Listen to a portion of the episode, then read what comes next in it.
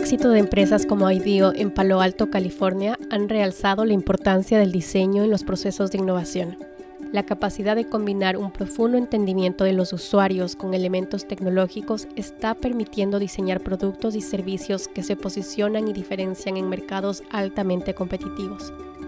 Es por eso que los diseñadores de experiencias se han convertido en una de las profesiones que cada vez se demanda más en los Estados Unidos. El día de hoy conversaremos con Cecil Roca, quien trabaja en Nueva York como diseñadora de experiencias para usuarios y quien nos compartirá su experiencia y conocimiento sobre cómo innovar productos y servicios a través del diseño. Mi nombre es Belén Sánchez y les doy la bienvenida a este nuevo episodio del Global Ecuadorian Hub.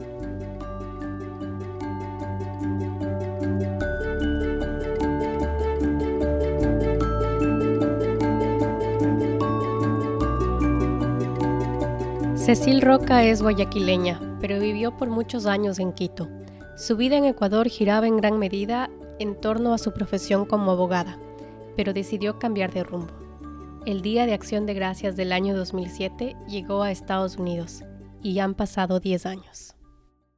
Me vine con, mil dólares en el bolsillo, que era todo lo que tenía y era para poderme comprar comida, eh, tener un lugar donde eh, vivir, etc. Y y llegué acá a empezar desde menos cero.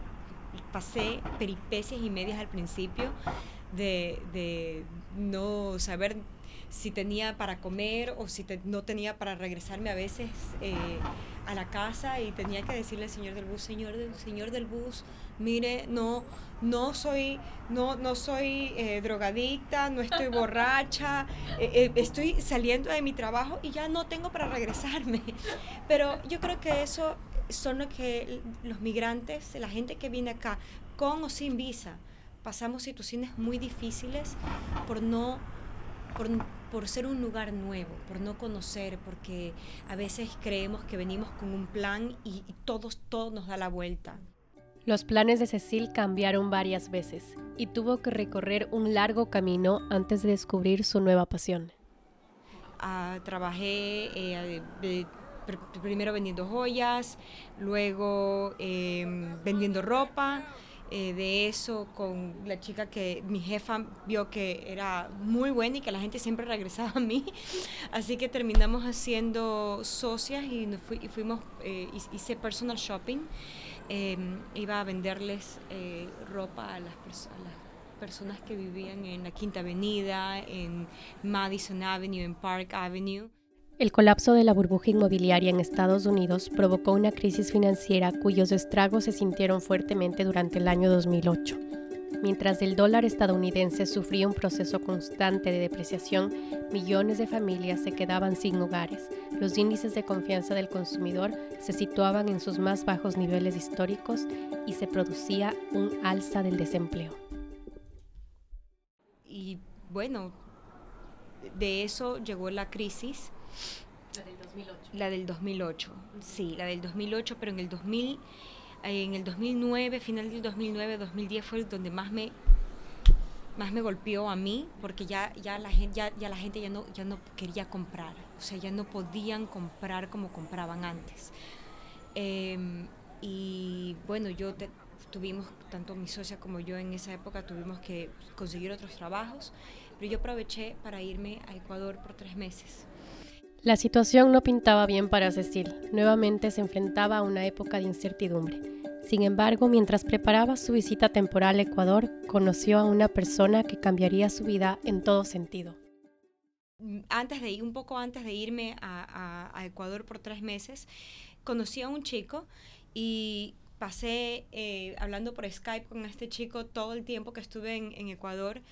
Em, me quedé tres meses allá y a lo que regresé, eh, este chico pues estaba, iba a empezar su, su maestría de eh, diseño técnico y bellas artes. Y aunque no lo creas, nos fuimos a vivir juntos prácticamente enseguida. Y me acuerdo que yo lo ayudaba a ese chico a hacer sus trabajos, eh, me encantaba hacer las esculturas con él, eh, la parte de diseño me gustaba y bueno, seguíamos viviendo juntos eh, apoyándonos y ahora ese chico es mi esposo. Lo que Cecil no se esperaba era que a través de su esposo conocería un nuevo mundo que la llevaría a explorar su creatividad e interés por el arte, temas que le apasionaban durante sus años como estudiante de secundaria. Lo que mm, me inspiró fue su trabajo, o sea, realmente eh, fue lo que más me llamó la atención. Me encanta dibujar, me encanta el arte. Eh, estudié en un colegio que, que era, era muy en Ecuador en el Centro Educativo Integral, que ya no existe, eh, ellos me dan mucho arte y fue lo que más me llamó la atención de, de, de, mi juventud, de mi niñez. Y al, al, fue como encontrarme a mí misma en ese momento. Y creo que estaba un poco perdida, estaba, estaba trabajando en International Council of Shopping Centers, ICSC, hacía desarrollo de negocios. Y bueno, mi esposo me dice, bueno, si no, no eres tan feliz, ¿por qué no estudias algo relacionado a, a, lo que tanto te gusta? Y le digo, pero no sé qué hacer. Y él me dice, ¿por qué no sigues user eh, UX, eh, experiencia de usuario, diseño de experiencia de usuario? Y uno, pues aquí que, que, él me hablaba, yo pensé que me hablaba en chino y le dije, ¿y eso cómo se come? él me dice, él me dice, yo creo que tienes todas las, las aptitudes para esto. Em, te gusta, te gusta, em, te gusta investigar, te gusta conocer a la gente, te gusta diseñar, te gusta dibujar em, y te gusta saber comunicar. Eh, yo creo que eso es el, una de las cosas que como, como UX, no importa cuál sea eh, tu, tu, anterior trabajo, tus estudios, em, te pueden, eso te puede ayudar a ser un, un, un diseñador de experiencia de usuario. Tomer Sharon, investigador senior de experiencias UX de Google, define el diseño UX como el arte y ciencia de generar emociones positivas a través de interacciones con productos. Cecil lo define de la siguiente forma.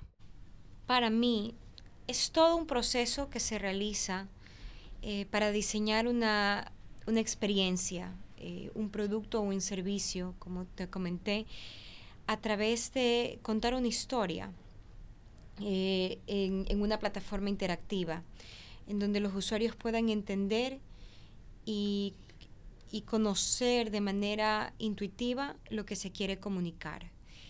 Para entender de mejor manera este concepto, Cecil nos traslada a un museo, uno de los escenarios en donde frecuentemente diseña experiencias. Yo diseño para museos, ¿ok? Y me encanta ir a museos. Y mm, siempre hay, hay dos, dos cosas que nos, nos molestan, me molestan muchísimo algunos museos solo tienen instalaciones interactivas que son de, de, pura experiencia, pero no tienen una historia eh, eh, atrás que te, que te cuente algo más. Entonces tú dices, ay, qué increíble, ¿qué es esto? Pero, ¿qué aprendiste de eso? Nada. Simplemente te divertiste. Que está bien, pero falta la historia. Y por el otro lado está solamente una instalación que solamente te dice eh, te, está contando una historia y te aburres, te quedas dormido, yo me pongo los audífonos y ya, me, aburrí. Generar un balance entre la historia y la infraestructura tecnológica que se utilizan en un museo requiere de varios pasos que forman parte de la metodología y herramientas utilizadas por diseñadores de experiencias. El proceso es sentarme a dibujar, a dibujar muchísimo, a, a, a conocer quiénes son las personas que van a ir a este museo. Entonces tengo que ver, eh, en este museo que, que, estamos realizando, van eh, personas adultas con sus nietos, porque la mayoría de las personas de nuestra edad o los padres de familia están trabajando.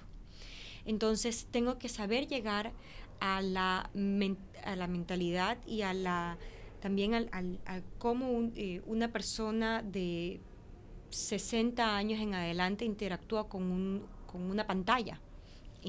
¿ya? eh, inteligente, ¿no? Con una pantalla inteligente. Y también tengo que llegar a un niño de 7, 5, 7, 12 años y adolescentes. Entonces, tengo que conocer a esas personas muy bien. Bueno, entonces se hace primero eh, una encuesta. Eh, una encuesta de, de, las personas que van a los museos, ¿no? Primero tengo que hacer una búsqueda de estas personas y de ahí les hago una encuesta eh, de, de, esas, de, esos dos diferentes grupos, qué les gusta cuando van a un museo, qué no les gusta, eh, qué entienden de, un, de una pantalla gigante, inteligente, si qué tipo de teléfono utilizan, si tienen, no sé, computadora, laptop, etcétera, etcétera. Todo eso tengo que conocer. Eh, luego, eh, como les gusta recibir una información, por ejemplo, qué tanto leen eh, o, qué tanto les gusta ver dibujos, por ejemplo, ¿ya? O fotos antiguas, o cosas así. luego tengo que, bueno, hago mi diseño y ahí, una vez que yo tengo mi diseño, yo lo llevo, lo hago un prototipo que puede empezar, como te dije, desde un papel hasta en una computadora, en diferentes clics. No es el, el, producto final, es, es, un producto alfa. Ahí. Entonces, em, tengo a este tipo, a este grupo de personas, ¿no? Puede ser a un niño de 10 años y a una persona de 60 años aproximadamente, y les digo que que interactúen con este prototipo que yo, que yo he hecho. Entonces, ahí observo, veo qué hacen, qué no hacen, qué entendieron, qué no entendieron, dónde eh, o sea, qué aplastaron primero, eh, qué les gustó, qué no les gustó, dónde tuvieron conflicto, em, si entendieron historia, por ejemplo, si entendieron lo que yo les quise decir. Em, y, y, según, de, según eso, yo hago los cambios, mejoro el producto. Mejoro la experiencia. Y vuelvo a dibujar. Y vuelvo a cambiar. Y vuelvo a hacer, y vuelvo a hacer la prueba con otras personas. Y es un proceso de, es un proceso investigativo. Entonces tengo que, eh, mi, mi, sería mi, mi, tesis es mi producto o, mi prototipo. Hago la prueba, cambio. Y nuevamente. E, e, eso hasta que tengo el producto final.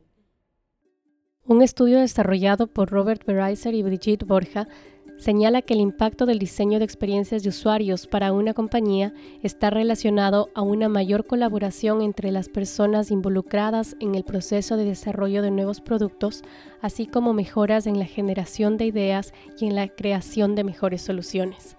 Para Cecil, el diseño UX resuelve otro problema adicionalmente, el cual es latente en varias organizaciones yo creo que la gente se dio cuenta que habían problemas de comunicación, que necesitaban, que la gente necesitaba, bueno, que la, gente necesitaba llegar a las personas por medio de ya de una plataforma, ya, ya no de catálogos o revistas que te llegaban todos los meses a tu, a tu, eh, a tu correo a tu correo. La gente se dio cuenta que ya no es solamente de tener un, algo que se vea bonito, que tenga bonitos colores, sino cómo, cómo, cómo comunicarnos bien con, con todos ellos. Finalmente, Cecil compartió con nosotros algunas ideas clave sobre cómo una empresa u organización puede tomar ventaja de principios del diseño UX. La idea es poder comunicar, contar una historia.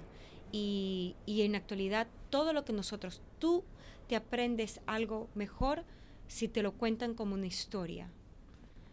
Porque es la forma en cómo todos hemos aprendido. Mira, por ejemplo, cómo nuestra mamá nos contaba historias antes de, irnos a dormir. O sea, esa es, esa es la forma en cómo, cómo la gente aprende. Y eso es lo que em, eh, los diseñadores vieron en algún momento. La gente aprende a través de historias. Hay que saber, o sea, todo lo que, todo lo que tenemos en, nuestra vida, todo lo que querramos eh, eh, dar, vender, mostrar, yo creo que va a llegar el momento en que vamos a entender que, esa será la mejor forma de, llegar a la persona con lo, que, con lo que nosotros tenemos. Muchas gracias por acompañarnos. Les deseo un feliz año lleno de mucho amor y prosperidad. Suscríbanse y califiquen nuestro podcast y déjennos sus comentarios y sugerencias. No se olviden también de seguirnos en Facebook en arroba Global Ecuadorian Hub y en Twitter en arroba Global S. Hasta la próxima.